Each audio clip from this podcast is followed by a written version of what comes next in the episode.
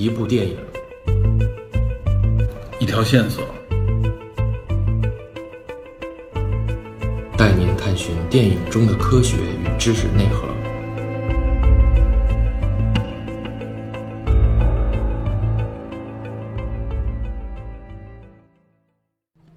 大家好，欢迎收听本期的电视探，我是 Peter。周末我去看了一部充满争议的电影，那这部电影呢，可以说是近两年啊有关话题争议最大的一部影片。那这部电影，我相信大家已经猜到了，也就是迪士尼的小美人鱼。那有关这个争议，也就是这部电影它的主角这个小美人鱼的扮演者是一位美国黑人歌手兼演员，他名叫海莉贝利。那么争议呢，也就是关于这个演员的肤色和容貌。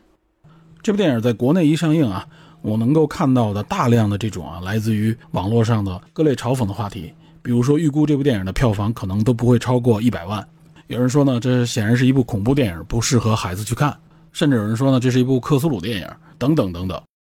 那我在观影前呢，在朋友圈也秀了一张电影票，然后立刻呢，就有不少的听友，包括侦探社的群友啊，跟我打趣开玩笑，有的说呢，说我是以身试毒，说我是神农尝百草等等，还有人说呢，皮特一定是拿了宣发方的相关费用。对于这些评论呢，我只能付之一笑。那么有关女主她这个族裔、形象，包括她的肤色等等这个争议话题啊，我打算放到这个节目最后再去谈。今天这期节目我主要想跟大家聊的呢，是围绕迪士尼这部改编电影，包括它背后的这个故事，也就是小美人鱼这个童话故事本身，跟大家稍微深入的聊一聊。这里呢，当然也会涉及到尽人皆知的这个童话作者，从小我们就耳熟能详，但实际上绝大部分人并不真正了解的这个安徒生。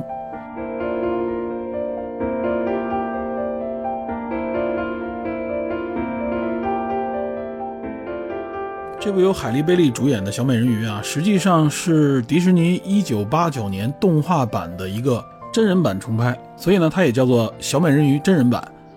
那么，迪士尼出版的这个1989版的动画电影《小美人鱼》，也号称是整个迪士尼啊它的这个动画电影文艺复兴的一个起始之作。所以，小美人鱼对于迪士尼来说还是很重要的。后续呢，迪士尼动画工作室就出版了诸多的这个著名动画电影，比如说像《美女与野兽》《阿拉丁》。狮子王、风筝奇缘等等啊，包括还有像花木兰、泰山，对吧？这都是我们非常熟悉的，也被大家奉为经典，都是八九十年代出品的。两千年之后也有很多著名作品，比如说像星际宝贝啊、星云岛，还有像青蛙与公主，对吧？这个第一个在动画片当中出现的黑人公主。那近些年印象比较深刻的啊，口碑也非常不错的，比如说像这个无敌破坏王，还有口碑与票房都可以算是迪士尼动画最佳的这个冰雪奇缘。超能陆战队啊，疯狂动物城，这些都是迪士尼动画的作品。迪士尼为了延续它的这些经典啊，就将其中的一些动画电影呢真人化，也就是拍了这种真人版的电影。这里我能立刻想起来的，比如说像《狮子王》《阿拉丁》，还有像《美女与野兽》啊，都拍过真人版。那么小美人鱼的这个真人版啊，从它立项以来，选定这个主演以来，这个话题就不断，对吧？主要就是因为它使用了一个黑人演员。不过我呢更关注就是这个故事它的改编。就是他会不会在动画电影基础上做一些改编，甚至更大胆的一些改编？毕竟这个角色本身啊，就有一个根本上的变化啊，它不是传统意义上认为的那个美人鱼了。网上呢，前一段时间还曾经流行过一个对比图啊，就有人拿出一张说，所谓这是迪士尼当年好像是九十年代的一个所谓小美人鱼电影的剧照，然后呢和今年要上映的这个剧照做了一个对比。主要就是对比这个小美人鱼的容貌啊，实际上就是嘲讽这个海莉贝利的形象。这里我首先要说的啊，这个对比的这个所谓的原版的小美人鱼这个图像本身就是臆造的，它是 AI 生成的。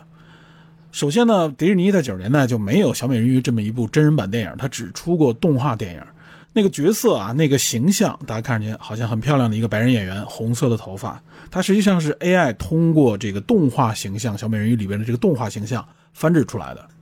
但是绝大部分人啊，在转发这个内容的时候，就相当于是信以为真了吧？就认为啊，这个就是过去的小美人鱼，你看看过去有多漂亮，如今找了一个黑人，你看看这个形象，对吧？对比一下，就说这个黑人形象甚至以恐怖而著称。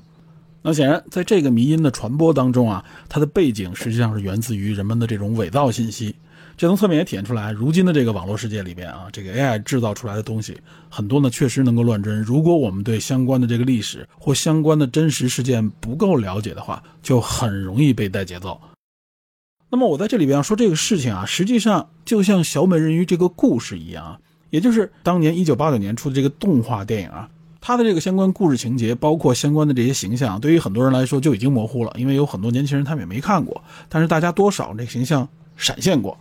而且呢，在这个基础之上啊，很多人在印象当中认为迪士尼这个版本呢就是故事的原版了。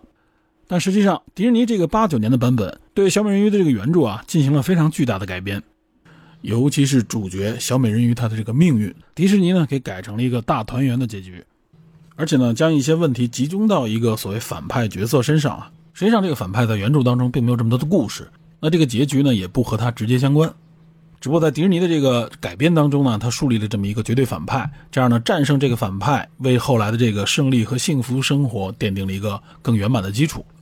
所以这也是我今天想聊这期节目的一个原因之一，也就是呢，实际上大家在很长一段时间里边这个信息传播当中啊，对原来本身这个故事的本来样貌啊，早已经模糊了，甚至都已经忘记了。那我觉得对于小美人鱼这个童话故事啊，尤其是我在记忆当中那个小美人鱼故事，我记得是一个悲剧。怎么就到了动画片里面变成这样？我呢是觉得有必要给大家来还原一下小美人鱼本来这个故事里边的内容。那通过小美人鱼这个故事啊，也就能让我们了解到，这些我们小的时候认为的所谓的这种天真浪漫的童话故事本身呢，它并不仅仅只是写给儿童的，它并不仅仅是睡前故事。那么对于成年人来说，这个故事里边包含了更多的内容，有更深邃的这种思想内核。这也是他能够流传至今的一个原因，这也是安徒生他的童话能够流传至今，而且影响力如此巨大的一个背景原因。首先呢，对于这部电影的观感啊，我看完之后呢，我觉得就是确实像有些人说的，就是这部电影当中啊，这个主角他的歌声确实非常的优美，这可以说也是本片的一大卖点。因为这个角色选定啊，呃，海莉贝利她本人呢就是一个歌手，她和她姐姐呢组成一个歌唱组合。叫 Chloe X Helly 啊，也就是克洛伊和海莉，就是他们俩人的这个名字。据说呢，他们是从小呢就跟随他的父亲学习写歌、学习唱歌，然后呢，他们在网上有自己的频道，在一次真人秀上面一举成名。后来呢，在演艺圈里边也逐渐的树立自己的地位，并且也参与和出演了一些迪士尼的影视作品。所以呢，这一次选中海莉来扮演这个小美人鱼啊，也是看中了她的这个歌喉。必定从原著里边啊，小美人鱼它最大的一个特征就是它的这个歌喉，歌声非常的美丽动听。那么这部电影我相对比较遗憾的是什么呢？就是我觉得它如果在这个剧情上面做一些改编，或者说它如果更靠近原著啊，做一些这种改编的话，我相信这部作品它的力量会更加的充分，更能打动人。但是呢，必定它是迪士尼这种公主系列电影，歌舞呢以及快乐的气氛是影片的主旋律。所以它在整体这个情节上啊，对于八九版来说基本上是没有改动，只是呢在一些更细节的设定上做了一些调整。比如说，在这个小美人鱼的这个肤色问题上啊，它有这么一个设定，就是在故事当中啊，一共是七姐妹啊，七个小美人鱼都是海王的女儿，小美人鱼呢是这里最小的。那么在这个新的电影版当中啊，这七个小美人鱼呢实际上是来自于七海，她们是不同肤色，我们看上去就是不同人种。这里边呢有这种像海莉一样的这种黑人。那显然里边也有亚裔，也有欧洲裔，还有南美裔。这当然了，是我们从我们人类人种这个角度来理解啊。实际上就是它这里边有不同族裔的演员来扮演这些人鱼，也就是显然呢，在这个电影当中啊，它打破了原来在迪士尼的这个动画里边，或者说在更早在欧洲流行这个小美人鱼故事当中啊，大家天然认为的这个美人鱼好像就应该是白种人这个样貌，它打破了这个设定，也就是在这个人鱼的大族群里边，它是有着不同的肤色、不同样貌的。因为其实有关人鱼的这个传说啊，在很多地区，不仅仅是欧洲，比如说在亚洲、在非洲、在南美洲，甚至包括大洋洲，都有相关的一些传说。就是人们呢将鱼和人做了一个结合啊，出现这种人鱼的传说。所以我觉得这个设定还是挺巧妙的，等于呢是说告诉大家，这个人鱼不是大家传统意义上或者说主流认知上传统欧洲童话故事里边的那个人鱼的形象。虽然说安徒生本人呢来自于丹麦，但是小美人鱼这个故事啊，他从来没有说这是发生是在哪个国家什么方位，尤其是在后来各个国家不同的这种翻译的版本的传播当中啊，很多时候包括这个王子本身也带有这种异域色彩，它并不是指的传统欧洲的这种王子啊，包括在一些欧洲国家的传播当中，他们实际上也把这个王国这个王子设置为是一个异域国家，甚至有东方色彩国家的这样的一个王子。那么有关这个王子的身份啊，在这个电影当中也有一个改变，就是这个王子呢，实际上他的身份他是被收养的，不是国王与王后亲生的。而且电影当中这个国王与王后实际上也是有色人种，只不过国王已经去世，王后呢就是一个黑人演员所扮演的。而且呢，他们这个国家就是一个岛国，这个岛国呢看上去应该就是在中美洲或者说加勒比海附近。那在这样的设定下，这个王子呢，他实际上是群体当中的一个少数族裔，毕竟他是一个捡来的孩子嘛。那推断一下呢，就觉得这个王子他有可能是来自加勒比海附近做贸易的这些白人的后裔。所以这个设定我觉得也很巧妙，也就是在电影里边出现这么多有色人种啊，无论是棕色皮肤还是黑色皮肤的这些人种，在这样的一个设定下就变得非常的合理。另外呢，电影当中提及了有关小美人鱼她母亲的这个身世，她母亲呢应该是死于人类之手。这个设定呢，在原来的动画电影当中是没有的，这相当于是进一步强化了人类与人鱼之间这个隔阂。这也说明了海王为什么极力阻止他女儿小美人鱼与人类的这个接触和交往。不过有关这个矛盾啊，电影在后面就没有再次提及。我个人估计呢，这也许是做一种铺垫。据传呢，小美人鱼有可能会拍二。那如果拍二的话，那这相关的一些矛盾有可能就会做进一步的展开，比如探寻小美人鱼的身世，探寻人类与人鱼之间这个矛盾等等。那除了这些设定的改变，影片绝大部分的内容呢，都和八九那个动画版一一对应。尤其是最后全片高潮这一部分，与这个海底女巫乌苏拉的这个对决，这些都完全继承了一九八九动画版的这个改编。但是注意，这些情节呢，和安徒生原版的这个童话故事是有很大区别的。总的来说，迪士尼的改编呢，它肯定是要有一个大团圆的结局，这也符合它这种王子公主最终呢幸福的生活在一起的这样一个终极的设定。但反观安徒生的这个原著啊，它是有非常浓厚的这种悲情悲剧的色彩。那么接下来呢，我就要对照的给大家介绍一下，来看一看情节上区别在哪，以及原著这么一个悲剧型的故事到底有怎样的一个内涵。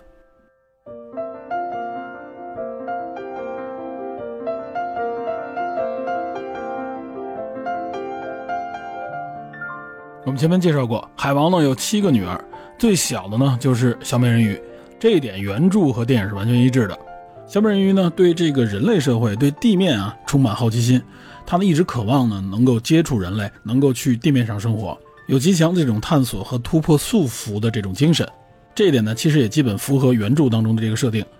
后面呢，就是他观察海面上的这个人类啊，就是发现了船上的这个王子，然后呢，对这个人类王子是产生了情愫，也可以说就是一见钟情。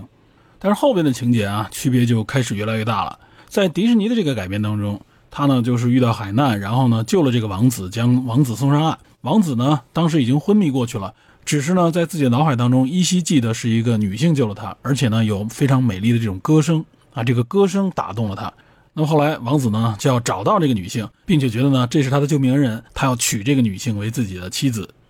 另一方面呢，小美人鱼就有了更加强烈的这种想离开这个海洋，到这个人类社会当中去生活，尤其是想见到这个王子。也就是在他这个好奇心以及这个爱意的这个烘托之下啊，他呢就找到了这个海妖，受到这个海妖的蛊惑，最终呢以自己的嗓音作为交换，从而呢让自己拥有人类的这个双腿，这样呢他就能上岸，来到这个岛上找这个王子。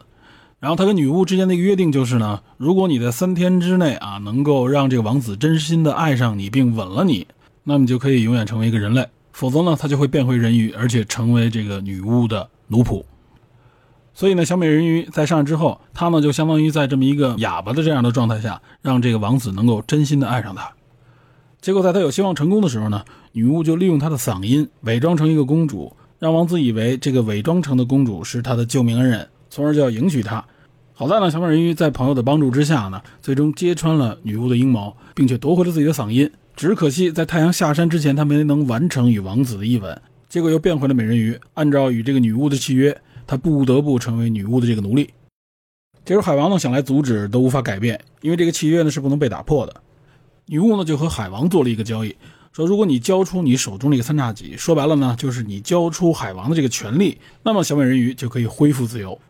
结果海王呢，为了他的女儿，就交出了这个三叉戟。最终呢，就是赶来营救这个小美人鱼的王子和小美人鱼的这些朋友以及小美人鱼一起，就战胜了女巫，夺回了三叉戟，也恢复了海王的身份。那海王呢，也等于是被小美人鱼和王子之间这个爱情所打动呢，他呢就利用法力让小美人鱼拥有了双腿，从而小美人鱼呢就正式和王子结婚，从此呢就幸福的生活到了一起。那对照迪士尼这个改编，我们来看一看原版的这个小美人鱼，到底为什么说是一个悲情的童话故事？首先，在原著故事当中啊，小美人鱼的奶奶还健在，也就是海王的母亲。她呢，等于是帮助海王操持家族内的这个事务，也就是抚养这七姐妹呢，主要是靠她。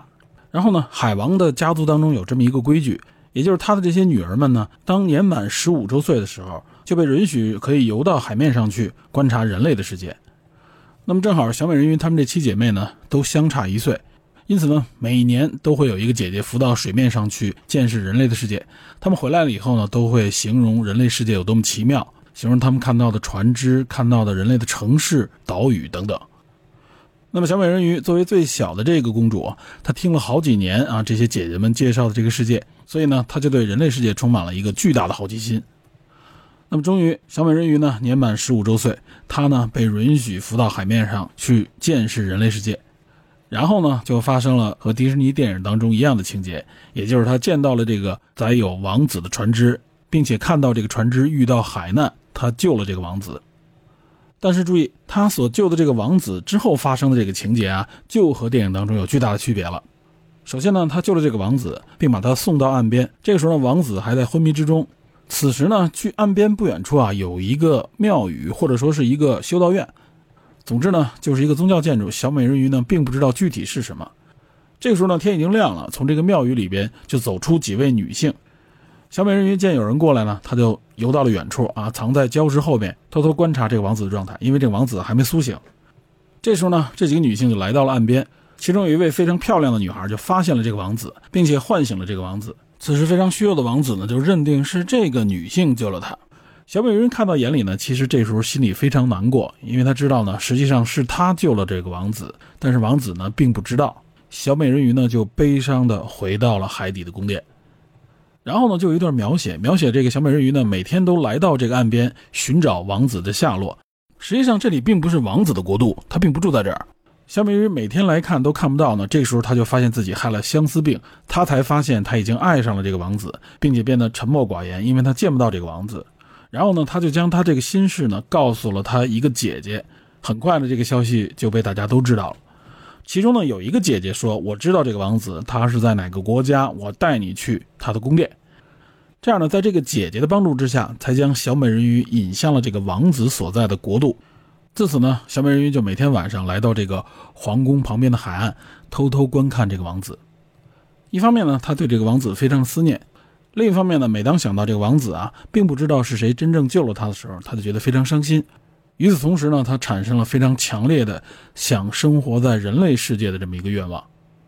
他就问他的奶奶，他能不能生活在人类之间？他奶奶就告诉他说，人类的寿命要比人鱼要短，短得多。人鱼的寿命呢可以达到三百岁，可人类呢只能活几十年。但是有一点啊，就是人类和人鱼之间有一个本质的区别，就是人类有一颗不灭的灵魂。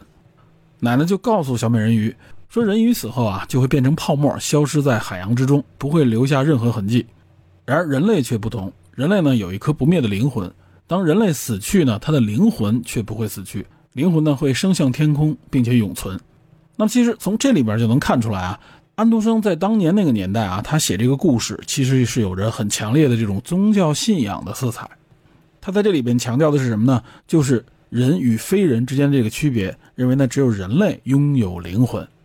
那么此时小美人鱼呢就非常希望自己拥有人类的这种灵魂。这时候呢奶奶就告诉他啊，只有当一个人类爱你的时候，而且把你视为比他的父母还要亲的人，把所有的这种思想和爱意都放到你的身上的时候，啊，这说白了就是和他结婚。当牧师把他的右手放在你的手里，并且答应从现在开始永远忠诚于你的时候。那么他的灵魂呢，就会传递到你的身上，这样呢，就等于你也拥有了一个不灭的灵魂。但同时呢，奶奶告诉小美人鱼，人鱼和人类是没法结婚的，因为呢，人鱼没有腿，人类认为呢，没有腿的生物是非常丑陋的。这呢，让小美人鱼非常郁闷，他就想，一定有什么办法能够让自己拥有双腿，于是他就想到了求助海底女巫。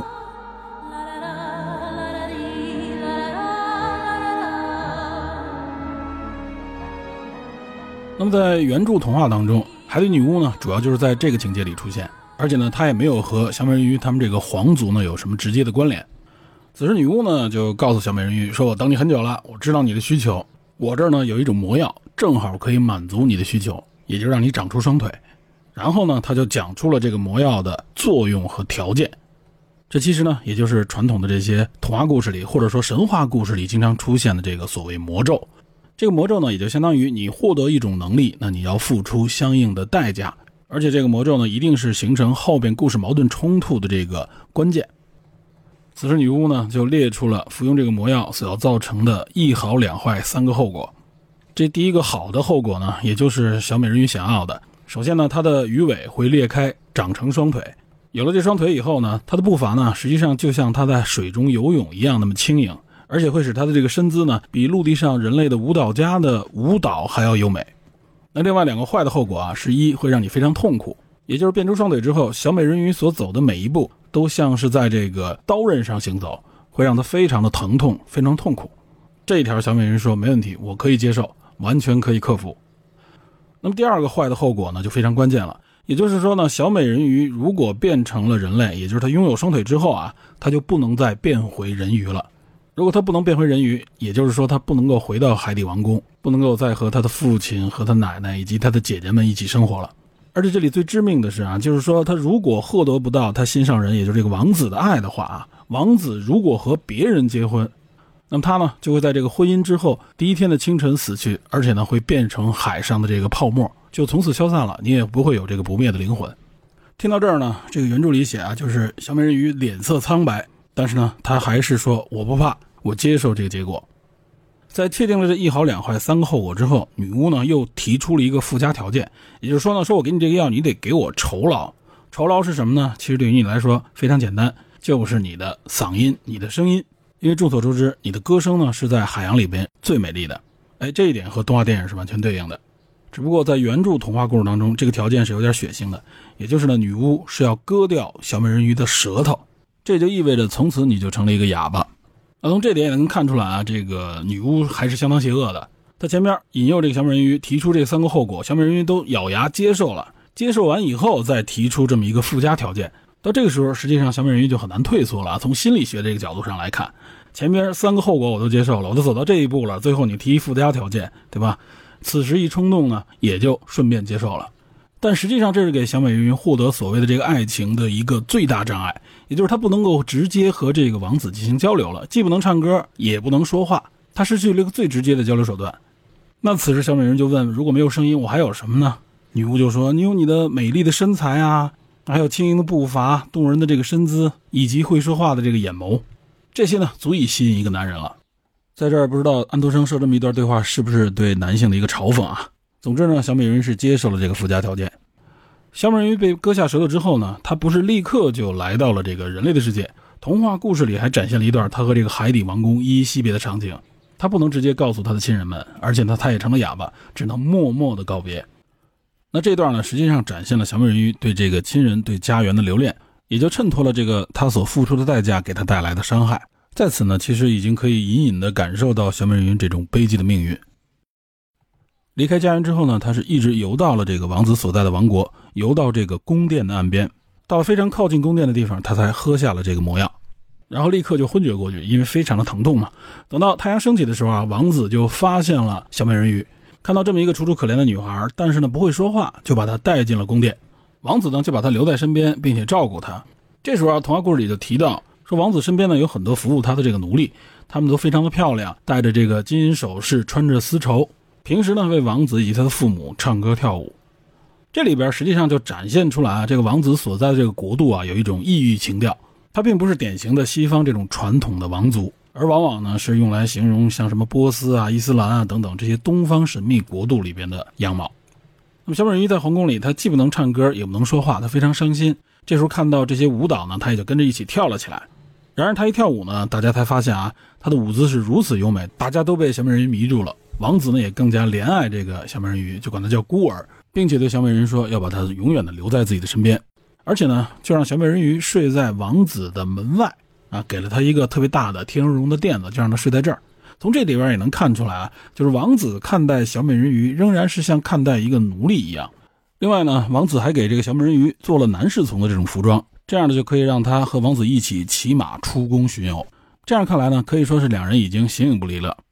但是呢，故事里其实一直在暗暗提示，就是王子对小美人鱼的这个情感啊，还不是纯粹的爱情，而是一种呢对她的这种怜爱也好，或者说对她这种喜爱，只是一种非常亲近的感觉。同时呢，小美人鱼每天夜晚都会沿着这个宫殿台阶来到海边。一方面呢，是因为她这个双脚一直非常疼痛，就像被烈火燃烧一样，所以呢，她要把脚放到这个海水里边来缓解自己的疼痛。同时呢，她到海边来就是在遥望自己的家乡，怀念自己的亲人。那么有一天晚上，他在海边就遇到了来找寻他的姐姐们。他的姐姐们呢就游过来，在不远处为他唱起这种哀伤的歌曲。同时呢，在更远处，他就看见了他的父亲以及他的祖母。在远远的向他招手。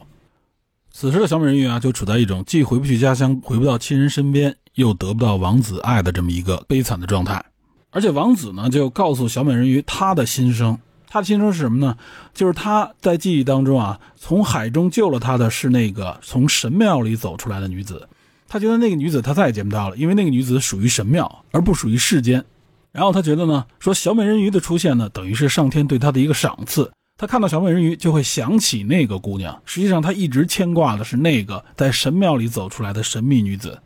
他希望呢娶她为妻，但是那个女子告诉他，她不会走出神庙的。所以呢，王子对那个神秘女子有一个深深的依恋以及呢向往。所以从这里看啊，就是小美人鱼和王子和这个神秘女子之间的这么一个情感关系啊，组成了这个故事里边的一个矛盾纠结的点。那这个矛盾情感啊，也就在迪士尼的这个电影当中被改编并呈现了出来。它改编的呢是什么呢？就是王子呢一直向往的是谁救了他，一直对那个救了他的女孩呢心有思念，尤其是那优美的歌声。但是他不知道眼前啊不能说话这个小美人鱼就是救他那个人。实际上呢，等于是将这两个身份锁定到了小美人鱼的身上。这样呢，小美人鱼和他的这个情感呢就名至实归了，就成为大家期盼的一个结果。然而，在童话故事里边不是这么简单。童话故事里边，王子始终爱的就是另一个人，他并没有对小美人鱼产生爱情，而是一种啊依托、一种亲情一样的关系。这并不是说这个王子呢移情别恋，抛弃了小美人鱼。这里唯一错配的呢是王子认定是那个神秘女子救了他，而他不知道实际上是小美人鱼把他救上岸。况且他永远也不会知道，这就进一步加剧加深了小美人鱼这种悲剧悲情的命运。而且这个童话故事呢，肯定不能停留在这个程度上面，还要进一步的向前推进，也就是给小美人鱼带来更多的痛苦。此时呢，就传来消息说，国王呢为这个王子呢选定了一个邻国的公主，要让王子与这个公主成婚。这时候呢，王子就对小美人鱼说啊，说我心里爱的呢，或者说我心里思念的呢，只有那个神庙里边那个神秘女子。他说呢，我不会接受这种强迫的婚姻的。说如果非要让我选择新娘的话。那么我首先要选择你，就是选择你这个小哑巴。实际上这个意思呢，就是说，在他的心目当中，小美人鱼呢只是一个替代品。然而没过多久，王子呢就乘坐已经装点好的这个舰船，准备呢去邻国，实际上就是迎娶这个邻国的公主。那这一路上呢，小美人鱼可以说是思绪万千。每到夜晚呢，她就会来到船边思念自己的家人。此时呢，她的姐姐们也会在夜晚和她相见。这也就是在强调这个亲情的连接是越来越强烈。她的姐姐们呢，也一直是时刻关注着小美人鱼的命运。那第二天早上，这个舰船呢就开进了邻国的这个皇城港口。那么在邻国的皇城里呢，就为王子呢举办这种盛大的舞会，也就是庆祝他来迎娶自己国家的这个公主。但是呢，只不过公主呢是一直没有出现，因为人们说呢，这个公主啊是在一个神庙里边正在接受教育，这也是这个皇族的一个传统。哎，说到这儿呢，实际上大家就意识到啊，这个公主就是那个神庙里的神秘女子。果不其然，终于这个公主出现了。王子一见就喊道：“啊，说就是你，你就是那个救我的恩人。”这个时候呢，他就高呼说：“我太幸福了！我没想到我梦想当中这个希望，最终终于变成了事实。”然后呢，他就抱住小美人鱼说：“你应该为我高兴啊，因为你是这一切人当中最喜欢我的那个，所以你也应该像我一样感同身受。”但实际上，我们应该都知道啊，小美人鱼此时此刻应该是在所有人当中最伤心的那一个，不仅没有得到这个王子的爱，同时呢，他也将失去获得这个不灭灵魂的机会，并且呢，到第二天早上就会死去，变成泡沫。此时呢，王子实际上已经正式迎娶了公主，并且呢，把她接到了船上。当天晚上呢，也举行了盛大的典礼。那么当晚呢，大家都载歌载舞。小美人回忆起自己为了获得这个不朽灵魂，包括获得王子的爱，她所付出的这一切，所经历的这一切。此时可以说呢，他是心如死灰，但仍然是强颜欢笑，准备呢为王子和公主奉献出最后的舞蹈。小美人的舞蹈呢也引来了众人的喝彩，因为从来没见过如此美丽的舞姿。庆祝活动呢在船上持续了很久，等到夜深了呢，王子和公主以及大家呢都去休息。这时候呢，小美人鱼来到了船边，她凝望着海上的东方，等待这个太阳升起，也就宣告她的生命即将结束。这时候呢，他看到远处呢，他几个姐姐们纷纷的游了过来。他这几个姐姐呢，面容都像她一样，非常的苍白。而且呢，小美人鱼惊讶的发现，她们的头发都被剪去了。六个拥有美丽长发的姐姐呢，此时都变成了短发。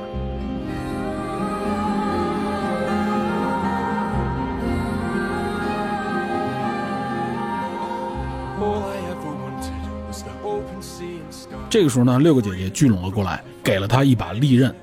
原来是啊，这些姐姐们她们找到海底女妖，用自己的秀发作为交换，把它变成了一把利刃。这把利刃呢，也就凝结了姐姐们强烈的这种情感。因此呢，按照女妖的说法，说呢，你只要用这把利刃插入王子的这个心脏，也就是杀死这个王子，那么王子的血流到你的腿上，你就会恢复人鱼之身。这样呢，你就不再受这个咒语的诅咒，你就可以回到我们海洋世界里边来。而且呢，还可以活三百年，等于他的这六位姐姐为他做出最后的努力，并且催促他赶紧去杀死王子。小美人鱼呢，来到这个王子的帐篷前，走到王子的身边，看着熟睡的王子与公主。王子呢，还在喃喃地说着这个梦话，念着这个新娘的名字。小美人鱼发现呢，王子心中的的确确只有这个新娘，只有这个公主。他呢，最终觉得呢，还是不能下手，于是呢，就把这把利刃抛入了海洋。此时呢，太阳渐渐升起。这把利刃沉入海洋之后呢，就激起了一道这种彩虹一样的水花。小美人鱼呢，同时也投入海洋，她觉得自己呢就慢慢变成了泡沫。但是呢，她并没有感受到死亡，而是说呢，感觉到自己慢慢的在向上升，而且看到了身边有无数透明的这种生物啊。实际上呢，也就是说，小美人鱼在这个时候她的这个生命升华了。这时候呢，就有声音告诉小美人鱼。说你呢？因为你的善行，因为你没有去杀死王子，包括你非常虔诚的希望自己变成一个不灭的灵魂，所以你的生命并没有消逝，而是呢，你变成了精灵。再过三百年，你就可以升入天国，成为一个不朽的灵魂。这个时候呢，有另外一个声音告诉他，其实你可能不用等那么久，只要我们呢在人间找到一个孩子，这孩子如果是个好孩子，给他的父母带来快乐，也值得他父母的爱的话，那么就可以换来精灵的微笑。这个精灵的微笑呢，就可以减去三百年中的一年，也就是可以缩短他们成为不朽灵魂的这个时间。当然，反之，如果遇到一个坏孩子啊，那么这些精灵呢，就会对这个孩子哭泣，每一滴眼泪呢，就会变成一天的时间，也就是会拉长这个精灵成为不朽灵魂的这么一个时间。啊，其实这个结尾呢，也就是童话故事里边啊设置的这么一个结尾，为了呢告诉孩子你们要听话，你们要成为乖孩子，这样的话精灵看到你们，他们呢就会微笑，这样一来你就可以缩短小美人鱼成为不朽灵魂的那个时间。啊，最后这个结尾显然就是为了起到这个作用的。那么总体看下来，我们就会发现啊，这个故事里小美人鱼体现出来强烈的这种悲剧色彩。而且整个故事呢，确实带有这种强烈的宗教信仰色彩。小美人鱼最后这个命运啊，实际上就是一种宗教式的救赎。当然，同时呢，这部作品也有它时代的这个局限性，也就是在某种角度上展现出来啊，如果一个非人，或者说呢，如果一个女性，如果想成全自己，拥有一个完整的灵魂，那必须要通过层层的这种考验，甚至暗示必须要通过男人的爱，才可以抵达那个彼岸。这可以说啊，和迪士尼改编这个电影从后半段来说，从整个的这个剧情的发展以及结局来说是完全相反的。在迪士尼这故事里边，小美人鱼呢是完全听从自己内心的这种呼唤，勇于摆脱束缚，勇于探索未知领域，同时呢也勇于获取自己的真爱，并且最终这个完满的结局呢就是和王子幸福的生活在一起。在原著童话中，这个爱情呢实际上是一种手段，是一个工具。但在迪士尼的这个改编当中，爱情呢就成了目的之一，也是目的本身。因此，两相对比之下，迪士尼这个改编它实际上是一个喜剧；然而，安徒生他的原著童话呢，就更像是一个悲剧故事。那么，此时有人就会问：为什么安徒生他的童话作品里边会有这么浓烈的悲剧主义色彩呢？这其实首先体现了安徒生他的创作性格，也是他的本人的这个性格。同时呢，他这个性格被公认为和他的人生经历息息相关。那么讲到这儿，我们就要顺便介绍一下啊，这个号称是童话故事代言人的安徒生，他本人真实的人生与经历。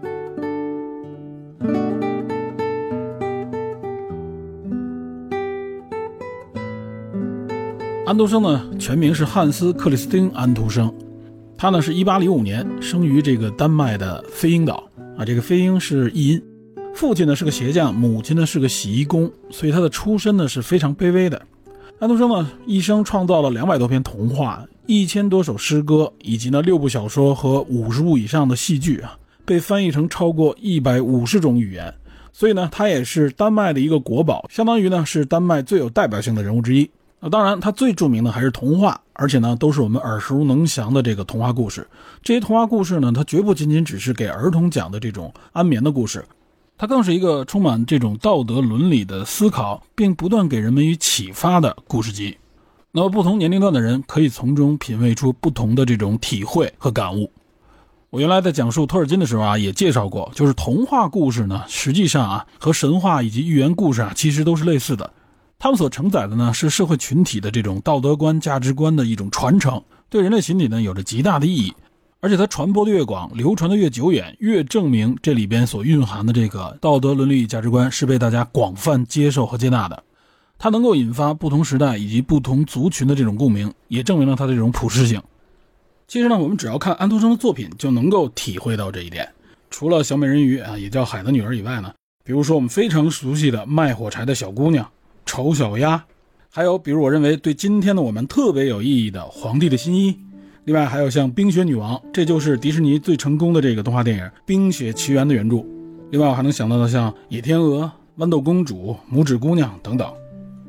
那么如果我们纵观安徒生的这个创作啊，我们会发现安徒生创作有一个规律，也就是说他的作品呢，实际上在随着他年龄的这个增长，变得越来越充满现实主义色彩，也就是更贴近于生活，更贴近社会现实。那么《小美人鱼》呢，实际上就属于他相对早期的创作。他的早期作品当中呢，包括还有像这个拇指姑娘，像野天鹅，还有像丑小鸭、皇帝新衣，这都是他早期的作品。有些呢是他的原创，有些呢则是他参考民间的故事进行改编。但对于安徒生来说，他的早期作品里边更多的呢还是拥有这种浪漫主义的色彩。那后来到了他创作的中期呢，就更多这种社会现实作品，比如说卖火柴的小姑娘，比如说冰雪女王，这些题材呢就更沉重，有更多面向成人的这样的内容。那么到了他后期晚期呢，他童话故事相对就比较少了，更多的呢是以这种小说或者说自传体小说来呈现。不过从安徒生绝大部分的作品当中，我们都能看到或者说体会到安徒生作品里边充满的那种悲情悲剧的色彩，所以他的故事呢往往也更加打动人，更能够引发人们那种内心的共鸣。像著名的丹麦哲学家与他同时代的这个克尔凯郭尔啊，这个原来我们在《酒精计划》那个节目当中也提到过，他呢就曾经这样评价安徒生。他认为安徒生的作品当中呢，充满那种阴郁的色彩。他的创作呢，就像悲情的这种挽歌，充满哀婉的这种音符。那么，为什么安徒生他的创作是这样的一个风格？即使在他的童话作品当中，也充满了这种悲伤的气息呢？这实际上就是我们前面提到的，和安徒生他的这个生平有关，和他的这个人生经历有关。我们一开始也说了，安徒生他的父母呢，一个是修鞋匠，另外一个是洗衣工，所以说他的出身相当的贫寒。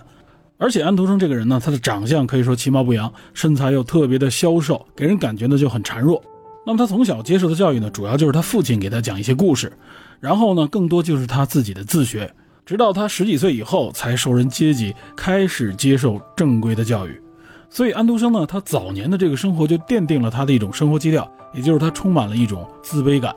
从这个家境到地位，到自己自认为这个非常失败的形象。但好在呢，安徒生没有止步于这种自哀自怜，他没有将自己彻底的遗弃，而正是他利用了这种自卑感，使自己呢保留了一种创作和表达的欲望。当然，这一点呢也被一些文艺评论所指出，这也说明这恰恰是安徒生他的创作的特征。那么，安徒生呢早期想学习戏剧，想成为这个戏剧的演员，但后来发现自己呢可能不是这块料，而且呢也得不到这个剧场的这种重视，因此呢他就慢慢的开始进行文艺创作。所以，我们看他的作品当中，主角呢往往带有一种啊悲情的色彩，同时呢又向往向这种美好的生活去争取、去抗争。那在这种显然的悲剧结局呈现出来的时候呢，他往往呢就采用一种呢通过上帝也好，或者说通过上天的这种感应，使得这个悲剧的主人公得到了某种救赎，得到了某种来自上天的安慰。当然，这一点前面我们也说了，这和安徒生他自己的宗教信仰息息相关。另外呢，也有人提到安徒生的作品里之所以充满悲情，尤其是充满这种因为爱情而产生的悲情，这也和他的这个个人生活有关，因为他终身未娶，可以说是孤独终老。那么有人分析啊，实际上安徒生呢，他可能是一个同性恋，他的取向导致他一生未娶。但实际上呢，安徒生虽然说在他的自传作品当中多少透露出来这一点啊，他有这个同性恋的倾向，但是呢，也有足够的证据证明安徒生呢，实际上在他的一生当中是追求过几个女性的。也就是说，他的这个孤独终老、单身的生活呢，并不是因为他有不同的取向。那么，另外，安徒生他追求这几个女性的经历，实际上呢，也都体现出来一些特征，也就是安徒生呢，基本上都处在一种单恋单相思的这种状态。这一点呢，多少也可能和他的这种自卑的这种心境有关。他呢，因为这种自卑心理，所以呢，他很少向女性直接的这种表白。那他曾经表白过的一些经历呢，最终也遭到了拒绝。比如，其中最著名的一段呢，就是安徒生和当年被称为“瑞典夜莺”的这个著名的瑞典歌剧歌手珍妮·林德之间的一段感情。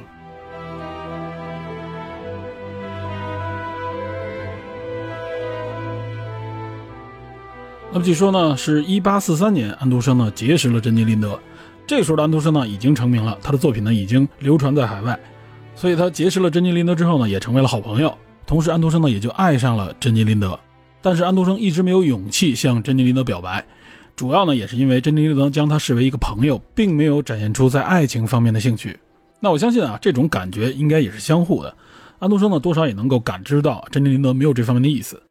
所以呢，在这种单相思的情况下，安徒生呢，据说就写了三篇童话故事，其中最著名的一篇呢，就叫做《夜莺》。那么，珍妮林德瑞典夜莺的这个名号啊，也是来自于这一个童话故事。夜莺这个童话故事啊，它的背景发生在古老的中国。据传呢，中国皇帝他的御花园里面呢，有一只夜莺，这只夜莺的歌声呢，可以说是世间最美好的一个事物了，也就是非常动听。于是呢，皇帝就想找到这只夜莺。后来呢，是由一个唯一知道这个夜莺下落的厨娘带领宫中的人找到了夜莺，并且说服夜莺呢能够留在宫中。于是皇帝呢就将这个夜莺圈养在笼子里边。这个时候呢，日本的天皇呢听说了这件事情，就赠送给中国皇帝一个礼物。这个礼物呢就是一只机械夜莺。这个机械夜莺呢唱歌也很美，但是显然呢它就只会唱固定的这几首，旋律都是完全一致的。可由于它易于操作，想听的时候就能拿来听，这样一来呢，皇帝也就逐渐忽略了那只住在宫中的夜莺。那么夜莺呢，也就在没有人关注的情况下离开了皇宫。从此呢，皇帝就养成了一个习惯，他每天入睡的时候啊，都要听这只机械夜莺的鸣唱。但长此以往，这个机械夜莺还是坏掉了。虽然最终修好，但是呢，这只机械夜莺一年只能唱一次。终于有一天，皇帝呢病入膏肓，死神呢就来到了皇帝的身边。此时的皇帝呢，特别希望能够听到这个机械夜莺的歌声来驱赶这个死神。只可惜呢，机械夜莺这时候根本就唱不了歌。那么那只真正的夜莺呢？听说了皇帝的病情，就飞回到了皇宫，为皇帝唱了一首歌。这首歌呢，也打动了死神，使得死神呢，因为被感动而离开。同时呢，皇帝也就恢复了健康。那么皇帝呢，就希望这只夜莺能够留下来，但是夜莺呢，拒绝了他，只是说呢，如果我想为你歌唱的时候，我自然会到来。而且呢，我的歌声不仅要传递给皇帝，也要传递给普通的老百姓。同时呢，我要将皇宫外发生这些事情呢唱给你听，这样呢，你才能够真正了解皇宫外的这个样貌，并且呢，我也需要你保守这个我为你唱歌的秘密。那么这则童话故事一发表，大家呢都知道安徒生的这个故事是写给这个珍妮林德的，所以呢，珍妮林德也就从此有了一个外号，叫做瑞典夜莺。那么即使这样呢，安徒生仍然不敢向这个珍妮林德表白，直到珍妮林德有一次参加表演坐火车旅行之前。他呢，才给珍妮林德写了一封求婚信。结果呢，林德看了这封信以后，就给他回了一封信。信中是这样写到的：“别了，上帝保佑我的兄弟。”这是他挚爱的姐妹为他诚挚的祝福。那从这个林德的回信当中就很明显，林德呢就把他看作是兄弟，对他呢并没有爱意，这就相当于是委婉的回绝了安徒生。那么，据有些人说，安徒生后来写的这个《冰雪女王》，这个女王实际上就暗指珍妮林德。当然，这只是一种解读。那么，从安徒生他的这个爱情经历上，我们也能看出来啊，他这种自卑心，包括他这种单恋式的爱情经历，使得他的故事当中呢，不断的流露出他的爱情观，不断的流露出他对爱情的这种渴望，以及呢，最终终究不能如愿，始终呢是被命运和造化所捉弄的这样的一个结局。当然，往往呢，上帝、上天呢也会给予他一定的补偿。从这点也能看出来，就是虽然说安徒生他非常悲情。他的创作具有着非常强烈的这种悲情色彩，但他仍然不放弃希望，仍然抱有一颗善良而善意的这种内心。你可以说这是他忠实于信仰的一个表达。因此，他童话里边绝大部分他表出来这种悲情，但还不至于是这种阴郁和诋毁。那么，海的女儿小美人鱼的这个命运呢，也是对此一个明确的表达。那这种悲情的表达也打动了更多的这种读者，从而呢，也使小美人鱼成为安徒生最具代表性的作品之一。在丹麦哥本哈根的一个港口海边。矗立了一个小美人鱼的铜像，这个铜像也就成为了哥本哈根以及成为了丹麦的一个地标性的标志。人们看到这个小美人鱼，也就联想到了丹麦。那么据记载啊，这个雕像实际上是一九零九年哈士伯啤酒厂的这个创始人雅各布·克里斯蒂安·雅各布森，他委托一位艺术家叫爱德华·埃里克森来打造这么一个小美人鱼的雕像。然后呢，于一九一三年正式呢在当地的一个当时叫做新港区港口的长廊岸边揭幕。并将其赠送给哥本哈根市。那么从此呢，就随着小美人鱼的这个童话故事，这里呢就成为了丹麦的一个地标，成为了一个旅游胜地。只不过到了二十世纪的后半叶啊，这个雕像呢就如同小美人鱼的命运一样，遭遇了各种不测。那么据记录，在一九六四年，这个小美人鱼雕像的头颅被人锯掉；八四年呢，它的这个右臂呢也被人锯断。那么当然，当地呢又将这个雕像修复。到了一九九零年，他这个头部呢又一次几乎被锯断啊，据说呢被锯了一个十八厘米深的伤口。在九八年再次被斩首。到了零三年呢，这个小美人鱼的雕像甚至呢被炸毁。后来呢，当地政府找回这些残片，又进行了重新的修复。除了这些非常重大的破坏之外呢，在这期间，这个雕像呢无数次被这个泼油漆、被喷涂、被写上标语。当然，也有很多活动，无论是文艺的还是政治的，都借助这个雕像进行以宣传。那么在这期间呢，也对这个雕像进行了不同的装饰，但是总之我们能看到啊，这里面充满了对小美人鱼这个雕像的一种恶意的攻击伤害。那无论从这个雕像本身到这个悲惨的童话故事原型，人们很难理解为什么会有人去恶意的攻击这个雕像。究其原因呢，恐怕就是因为这个雕像太有名了，同时呢，有些人就是一种刻意的发泄，一种恶作剧。那么一个同志的雕像，因为它太有名了，就会遭致如此的命运。其实我们延伸一下，就不难想象啊，如果是作为一个名人，同样也会受到来自社会各界各种各样的不同角度、不同原因的攻击。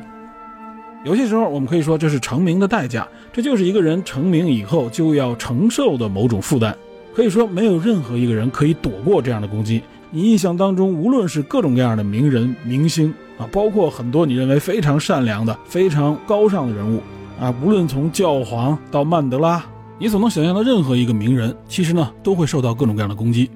这实际上呢也体现了人并非是完美的，他总有一些瑕疵，总有一些被人攻击的弱点。但同时这里呢也完全不排除，就像小美人鱼这个雕像一样，之所以受到伤害和攻击，有的时候呢这些伤害与攻击它背后并没有什么明确的原因。注意这里还不包含那些因为谣言、因为误解造成的矛盾和伤害。有些伤害，它就来自于一种恶意，来自于嫉妒，来自于某种发泄。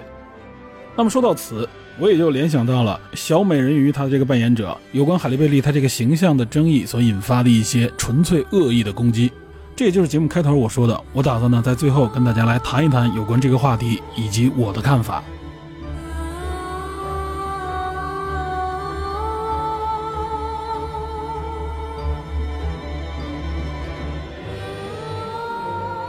简单说啊，归纳一下网上对这部影片，尤其是对这个海莉贝利这个形象的这个可以说是攻击吧，主要集中在两点：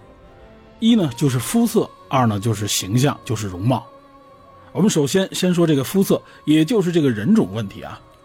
这里边我看到呢，有很多人会说小美人鱼应该是一个白色人种啊，那我就要问大家了，谁说小美人鱼是白人呢？可能呢是有不少人认为，既然呢这是丹麦作家安徒生的作品，那么他描述的这个小美人鱼显然应该就是在北欧，那就是这些白色人种。那这一点其实呢就非常局限了。前面我就介绍了，在故事当中，其实他没有明确说小美人鱼到底是生长在什么海域，他是哪里人，本身呢就是一个童话故事，就是一个神话，本身它就不是人类，不是我们常规所认为的某一人种。其次呢，在故事当中，他也从来没有明确的指出这个小美人鱼所处的这个方位，包括这个王子他是哪个国家，那个公主她处在哪个国家。同时呢，在故事当中不断的体现出来有一种异域的风情，但呢，安徒生也没有在此进行过多的说明，因为这就是一个童话故事。在这方面呢，实际上是没有过多的笔墨的。那了解这个原著故事的人可能会说啊，故事里边我记得是有一些情节描述了小美人的这个容貌，说她有蓝色的眼睛，说她非常的美丽，并且呢，说她有这个非常洁白的这个双腿，也就是她变出那条腿的时候，王子看到她这双洁白的双腿，这不就证明她是一个白种人吗？我觉得在这一点方面啊，大家大可不必纠结。比如说，故事里边就算是提及小美人鱼是白色的皮肤，但这个白色皮肤只是为了形容她的这个样貌，形容她的这个容貌，它只是对小美人鱼这个形象的一个标注，但它并不是一个什么关键元素，或者说它这个肤色呢，直接影响这个故事的走向，跟这些都没有任何关系。因此，哪怕安徒生呢，他描写这个小美人鱼，他这个肤色呢，比如说是古铜色的，是棕色，是黑色的，还是黄皮肤、黑头发等等等等，这些呢，其实都不影响这个剧情，都不影响这个故事。所以这完全不是什么不可改变的元素，更何况在电影当中，他给出了一个合理的解释，给出了一个合理的设定。而且前面我们也说过，美人鱼这种故事呢，实际上在世界各地都有，它不过就是根据世界各地人们的这种朴素的认知，一种想象，想象出来这个人鱼的形象。那在不同的地域里边，想象出来这个人鱼呢，就是结合这不同的人种。也就是说呢，这个人鱼形象往往呢体现它出现的这个地域。那么在不同国家的版本当中，不同国家的这个传承当中，那这个形象呢就会有很多的变化。这方面大家根本就不必纠结。那么说回到美国，说到迪士尼，迪士尼呢源自于美国。美国大家都知道，它是一个移民国家，它并不是我们所谓的白人国家。尤其是现在美国呢，它讲求的就是这种多族裔、不同族裔的这种混居和共生，对吧？它讲求的这种平权。因此，在这个故事的改编上啊，我认为。作为美国来说，它就有更宽阔、更多的这种创作空间。那么，在一九八九年这个形象的塑造上啊，可以说它有一些继承了固有的这种模式。但是到了今天，到了二零二三年，那么在美国社会，我们能看到，尤其像 B R M 运动啊，还有像各种各样的平权运动，在如此盛行的当下，那么文艺界本就充当的就是这种观念的引导者。尤其是文艺，他就喜欢用不同的角度，用更多的方式来尝试对不同的文艺作品进行解读。这里边就涉及到很多的不同形象。那么迪士尼在这里面的创作啊，它其实不是跟风，而是一种引领。引领什么呢？就是打破人们对一些形象的传统固有认知，认为呢传说中的公主就必须是白人，认为人鱼呢也必须是白色人种，尤其认为扮演他们的角色也必须是白色人种。那么很多人会说啊，这个迪士尼是迎合政治正确，实际上它不是在迎合政治正确，我觉得呢，它是在引导政治正确。现在有一种舆论啊，提及政治正确就色变，我估计大部分人都不知道政治正确里包含了什么内容，然后就跟随一些保守主义的态度呢喊了起来，甚至呢什么是保守主义他也不清楚。那在这里呢，还是要讲一讲什么是政治正确。所谓政治正确，它就是对弱势群体的一种扶持，就是鼓励多元，鼓励这种多元的表达空间。那么迪士尼公主在这方面呢，实际上就是有多种尝试啊，她已经打破自己旧有的这种啊所谓公主就必须是金发碧眼的这种公主的专利，对吧？他就更多的引入了各种各样不同族裔、不同族群的这种公主形象，对吧？有亚裔的，有非洲裔的，有棕色皮肤的，有黑色皮肤的啊。比如说很早以前的那个动画片《风中奇缘》啊，像什么花木兰啊、公主与青蛙呀。寻龙传说啊，等等，这些呢都塑造了各种各样不同族裔的这种公主形象。有人会说，这就是不同族裔的传说吗？你想创造一个什么黑人的美人鱼，你也可以创造一个属于自己的故事啊，你没有必要用这个旧故事来改变啊。但是大家要注意的是啊，就是你创造一个新故事是创作，你把一个原有的故事换到不同的场景里边，换到不同的地域里边，也是一种改编，一种创作。这种创作也没有禁止。所以我们何苦纠结于他的肤色呢？对吧？有人对周星驰的那个美人鱼这部电影里边纠结过这个美人鱼为什么是亚裔吗？对不对？你可以说迪士尼是在迎合目前的主流市场，是吸引更多的这种黑人观众。那人家是商家，未尝不可。有哪条法律规定不可以这样吗？我们应该指摘的是什么？就是如果迪士尼的创作它是糊弄观众啊，它是敷衍观众，然后我们看到它粗制滥造，那么这时候我们当然可以理所应当的指责他这种行为，给他以差评。他并不是真实的想好好的拍好这么一部经典的童话故事。但是网上这些攻击、谩骂和嘲讽，有几个是看过这个电影，觉得这个电影确实是在敷衍观众，还是说更多的就建立在这个演员的肤色和外貌上呢？更何况，我在这里边要特别强调的是啊，我们指摘和嘲讽的应该是什么？应该是行为，应该是这些行为的结果，也就是这个作品。或者哪怕你认为这个选角不合适，这个角色非常失败，那你应该嘲讽的是选角的这个导演以及呢这个演员的演技，而不是某个与生俱来的特征，比如说他的肤色、他的容貌、他的身高、他的身材。这样一个简单的道德和道理，我估计很多在网上大肆诋毁的这些人都早就忘记了。而且有很多人上来就因为肤色拒绝这部影片，实际上呢就源自于他固有的一些习惯被打破了。这种不习惯源自于什么呢？实际上就是源自于一种固有的认知，一种固有的偏见，认为公主就应该金发碧眼，认为小美人鱼就是白色人种。那凭什么这些公主的形象不能建立在不同族裔、不同肤色的人群当中呢？这并不是说小美人鱼今天是黑色皮肤的，那以后就不能够有白色皮肤的小美人鱼了，对不对？并不是说这个经典我进行了一次改编，那么以后所有的改编就必须尊重我这个改编，并没有这样的说法。你仍然可以塑造白人形象，仍然可以塑造你认为符合你判断的这个形象，但是请注意，就是不要随意的打压别人塑造出来的这个形象，只是因为你看不惯而已。这是肤色的问题。然后我再说第二个问题，也就是容貌。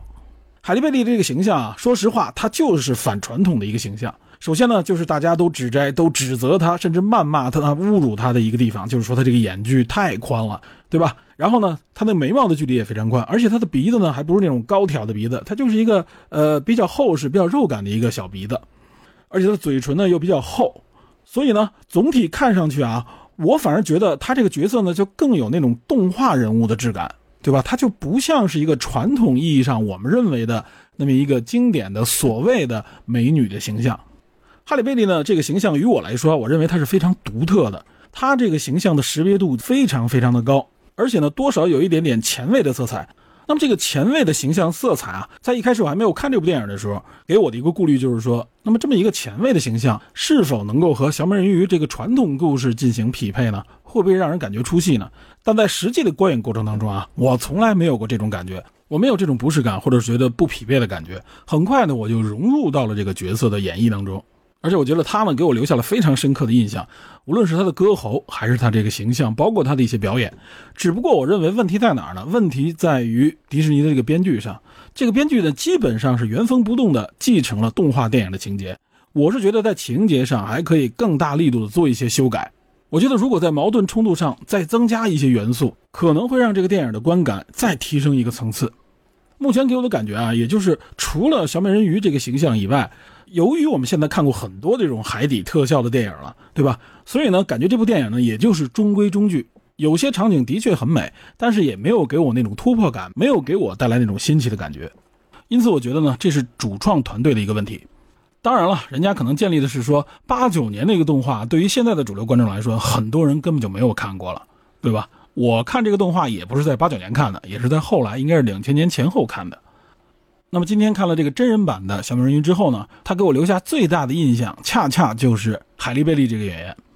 那么反观现在国产的很多作品啊，无论是动画呀、游戏啊，包括一些古装剧啊，尤其是打的这种传统民族风的这些呃作品当中啊。我可以看到大量的这些啊，这个主角的形象几乎呢都是一副西方人的面孔啊。他找的这个演员也好，或者说呢这些形象的塑造上，都是一种非我们东亚人特征形象的这么一个追求。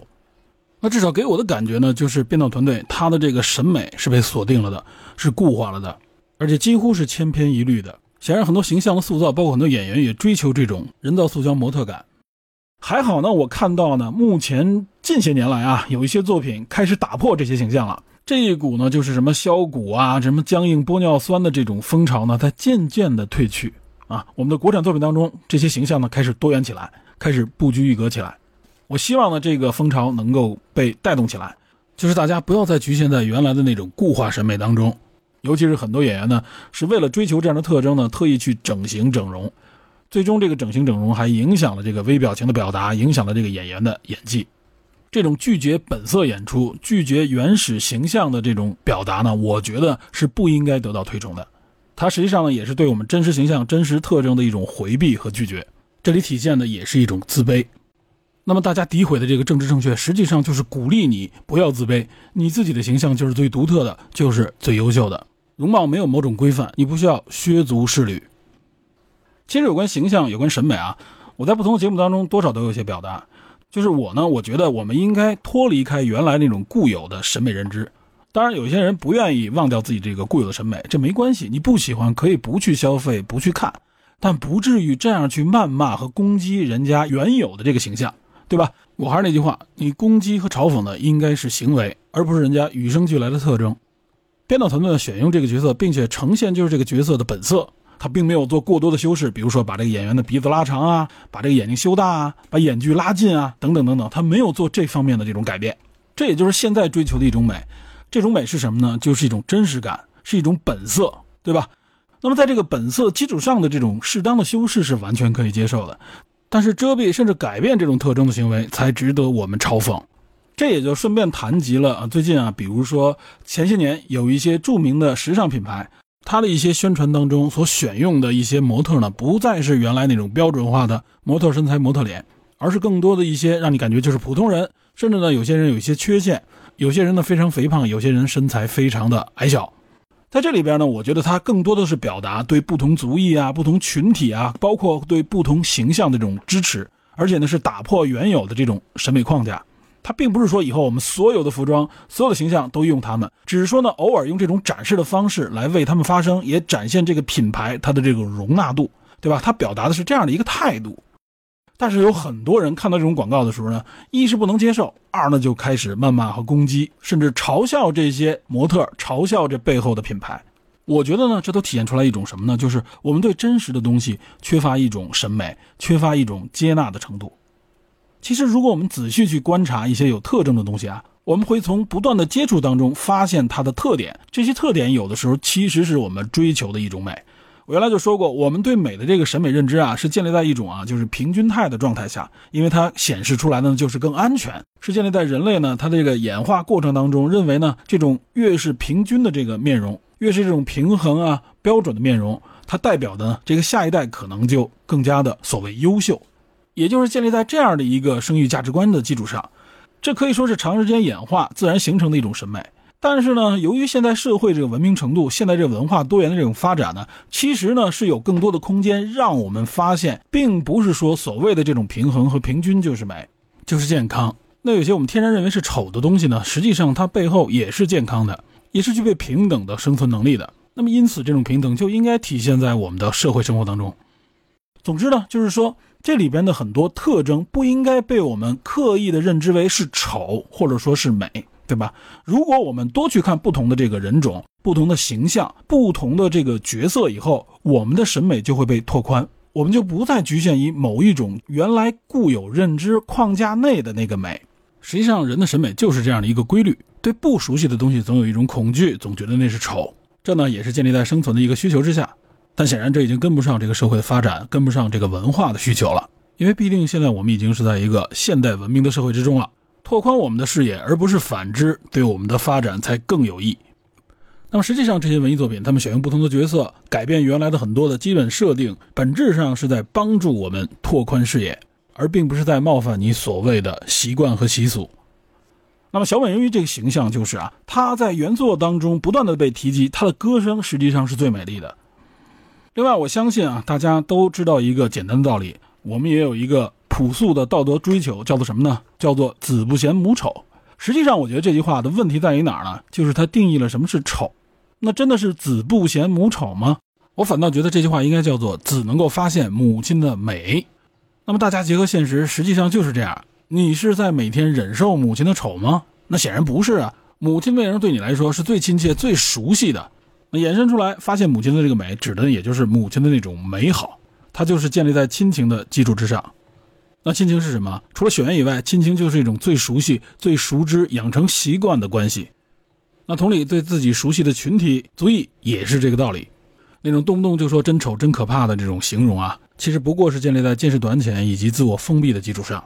拓宽我们的视野，让我们的审美更多元，不是一件可怕的事儿。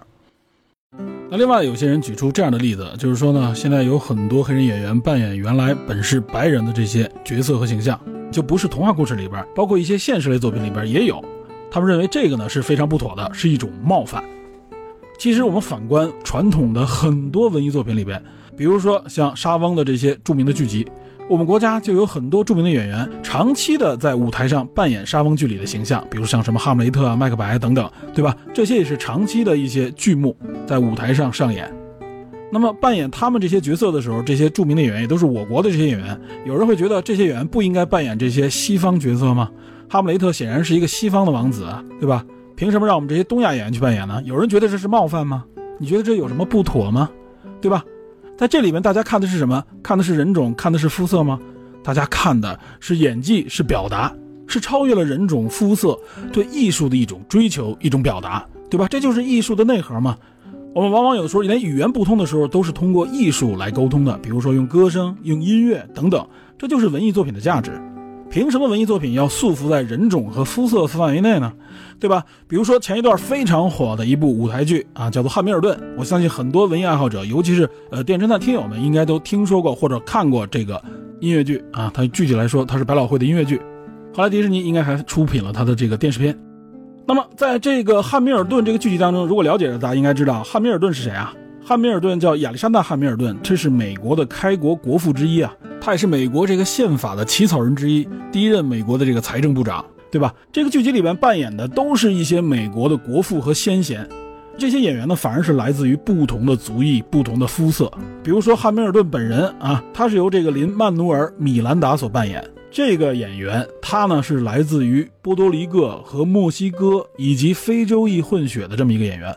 而且他还是这个音乐剧的编剧。那汉密尔顿是谁啊？汉密尔顿是个白人啊，那更不要提这个剧里面出现的乔治华盛顿，对吧？乔治华盛顿大家都知道，美国的第一任总统，美国的开国国父。然而在这部音乐剧里面，长期扮演这个华盛顿的是一位黑人演员，他叫克里斯托弗·杰克逊，他所扮演的这个华盛顿形象也是这部音乐剧当中的一大看点。那另外，此剧当中像杰斐逊啊、麦迪逊等等这些我们耳熟能详的美国开国元勋，也都由不同肤色、不同族裔的演员所扮演过。他们可都是非常著名、明确的历史人物啊。有人觉得这大逆不道吗？会有人觉得这是对美国优良的这种历史传承的破坏和诋毁吗？会有人觉得这是一种冒犯吗？那就更不用提，其实有特别多的经典文艺作品啊，被不同的国家翻拍。对吧？在电影当中就有，比如说什么《十二怒汉》啊，比如说《完美陌生人》啊等等。那么这些演绎当中带给观众的是什么？是这个故事的表达，是演员们通过演技对这个角色、对这个故事的理解，然后将它传递给观众，让观众呢在自己的内心当中产生不断的这种共鸣。那么有人会说，为什么白人扮演黑人啊？过去有些影片里边有这种情况，对吧？把自己的脸涂黑，画上一个厚嘴唇，那么这种扮演黑人不能被接受吗？实际上，这里边有一个问题是什么？就是你这个演员并不是以自己的本色来扮演，而是以一种强烈的化妆突出某种特征，对吧？用这种特征实际上是固化了某种人群或者人种的形象。问题主要出在这儿，也就是反过来说，如果这个黑人演员扮演这个白人角色的时候，他不以黑人形象来出现，比如说扮演这个华盛顿的时候，这个黑人演员他把自己化妆成一个白人。竖一个很尖尖的鼻子，然后戴上这种蓝色的这个美瞳等等啊，用这样的方式来扮演一个白人，这样的方式实际上是一种固有偏见的加深，这是大家所排斥的。我不知道大家能不能够理解这个层面。也就是说呢，希望大家演绎这个角色的时候啊，之所以让你忽略他的这个肤色和形象，注重他的这个演技，也就是他需要你用自己的本色，用自己的本来面目来表达、来表演，用你的演技来说服观众，而不是用你的化妆。这实际上是文艺作品、文艺表达在不断追求的内核。然而，我们看一看现在对《小美人鱼》这部电影对这个角色的很多侮辱和攻击，对吧？很多人我相信他是没有看这部电影的，他也说他根本就没去看，他就看到什么预告片，或者说看到这个照片就所谓的吐了，或者说就觉得恶心等等。那还有很多更加难听的这个语言，我就不在这复述了。总之呢，我是觉得大家可能还没有意识到啊，对人这个本有的特征、对容貌的一种讽刺和攻击，实际上是非常不道德、不礼貌的。可能有的人的心态是这样的，他呢出于一种就是说，我认为这个黑人演员扮演这个角色德不配位，也就是凭什么让黑人占据这么多的主流呢？那其实这个心态呢，也是认为这个黑人享受了某种特权。那其实有关这个心态，我原来在 B L M 相关的一些节目里边我也提过。我们看到黑人平权也好，或者说是这些少数族裔在美国这个国家，在一些地区他们维护自己的权利，他们占据了更多主流的声音的时候，我们应该是一种什么样的心态？我们应该如何来看待这样的事儿？也就是当我们看到一些族裔、一些群体他们在维护自己利益的时候，我们应该如何做？我们是应该予以打压，还是冷眼旁观，还是加入其中，或是考虑一下自己所处的那个地位，是不是能给我们以及我们所处的这个群体以启发，让我们可以做更多值得去做的事情？比如在好莱坞，我们看到呢，越来越多的华裔演员，越来越多的这种亚裔的势力开始崛起。我们曾经讲过这个《妈的多重宇宙》啊，他也获得了奥斯卡的这个多项大奖。这不就是在主流的这种政治正确的大环境下，才得以让这些华裔和亚裔演员有更多的机会吗？那么，无论是地位的提升，还是影响力的这个进一步扩大，我相信绝不是靠打压别人而获得的。彼此的认同与支持，勇于为自己以及为自己的这个群体发声，让更多人听到我们的声音，这也就是最基本的政治正确。这其实一点也不可怕。Look at this stuff, isn't it neat? Wouldn't you think my collection's complete? Wouldn't you think I'm the girl, the girl who has 最后我想说的是啊，希望那些热衷于嘲讽、讽刺甚至攻击哈利贝利的这些人，能够意识到自己这个行为的不妥之处，并能够以更开放、更包容的心态看待越来越多元的文艺表达。我们可以自由评价的是他人的作品以及他人的行为，而不是他人的样貌、他人的肤色。如果我们真的关心文艺，关注我们表达和创作的空间，我们就更应该把目光关注到文艺创作的这个水平上、这个技能上，关注到这个表达的思想自由度之上。我相信，只有这样的环境，才能够孕育出更多、更丰富、更优秀的作品。同时，我也希望有更多有特征、有特点的演员可以不断的涌现出来，可以用他的演技、用他的表达，打破我们的审美偏见和束缚，愿我们都可以见识并且融入这个更广阔的世界当中。好，感谢您收听本期的电影侦探，请您持续锁定本节目，我们下期再见。